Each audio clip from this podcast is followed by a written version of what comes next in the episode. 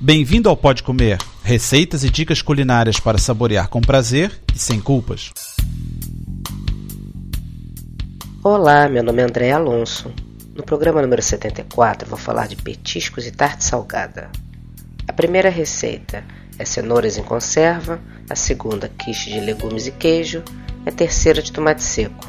Vamos começar com as cenouras.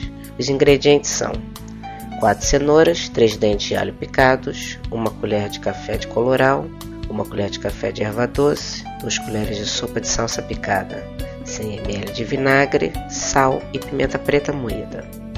Descasque as cenouras e cozinhe-as em água com sal. Depois de cozidas, corte-as em rodelas grossas.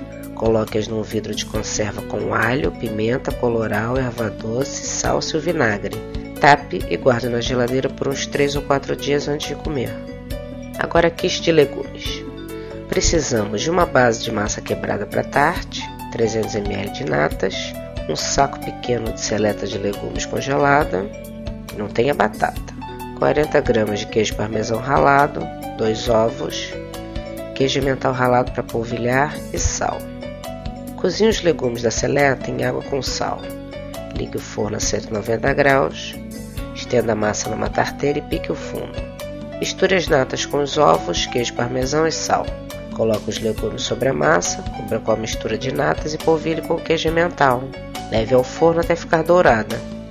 E para completar o tomate seco, os ingredientes são 1,5 kg de tomate, meia xícara de chá de sal grosso, uma xícara de chá de açúcar, 2 colheres de sopa de orégano, 10 dentes de alho e 2 xícaras de chá de azeite.